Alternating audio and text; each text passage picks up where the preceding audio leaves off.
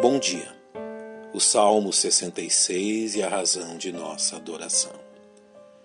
O diligente leitor das Sagradas Escrituras encontra no Salmo 66 um hino de ação de graças, conclamando todas as nações a renderem louvores a Elohim, o Supremo Deus, convidando-os: celebrai com júbilo a Deus todas as terras, cantai a glória do seu nome Dai glória ao seu louvor.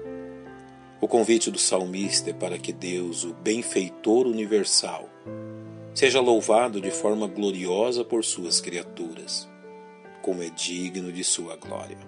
Para o salmista, todos os homens devem louvar a Deus por suas grandes obras. Dizei a Deus: quão tremendo és tu nas tuas obras como também o temer como resultado por seus grandes feitos. Pela grandeza do teu poder se submeterão a ti os teus inimigos. O salmista admite que todos os moradores da terra, de forma voluntária ou não, se prostrarão diante do Senhor.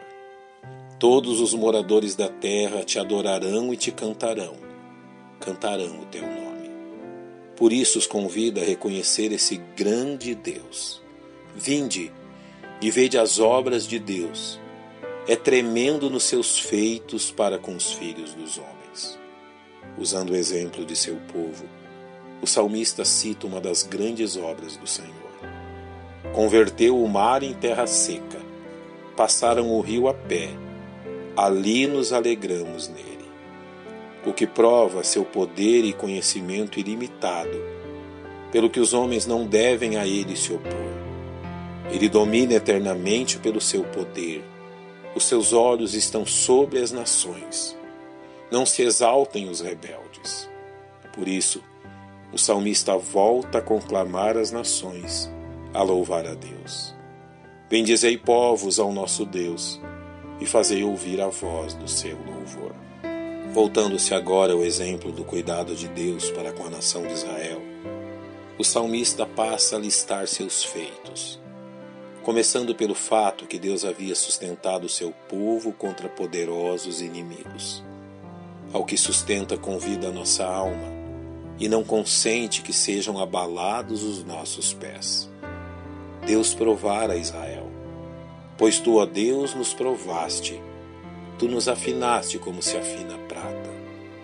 Deus disciplinara Israel, tu nos puseste na rede, afligiste os nossos lombos Deus puniu seu povo pelas mãos de nações ímpias. Fizeste com que os homens cavalgassem sobre as nossas cabeças. Passamos pelo fogo e pela água, como também os livrou da angústia, mas nos trouxeste a um lugar espaçoso. Por isso o salmista reconhece as bênçãos de Deus. Entrarei em tua casa com holocaustos, pagar-te-ei os meus votos. Tais votos foram feitos em dias maus, os quais pronunciaram os meus lábios e falou a minha boca quando estava na angústia. Deus havia sido tão bom com o salmista, que suas ofertas sobrepujavam o que exigia a lei. Oferecer-te-ei holocaustos gordurosos com incenso de carneiros, oferecerei novilhos com cabritos. Finalmente, o salmista conclama a todos que ouçam a razão de seu louvor. Vinde ouvi todos os que temeis a Deus, e eu contarei o que ele tem feito à minha alma.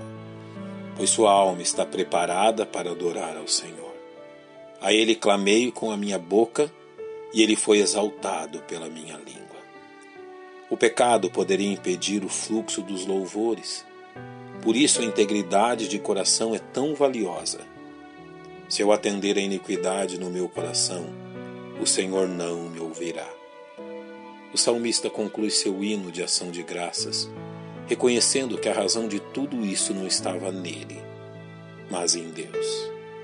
Mas na verdade Deus me ouviu, atendeu a voz da minha oração. Bendito seja Deus, que não rejeitou a minha oração, nem desviou de mim a sua misericórdia.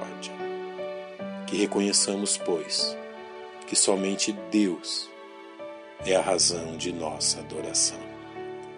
Pai, nós te louvamos pela instrução de teu servo e nos alegramos em Cristo, nosso Salvador, em nome de quem oramos. Amém. Que Deus vos abençoe.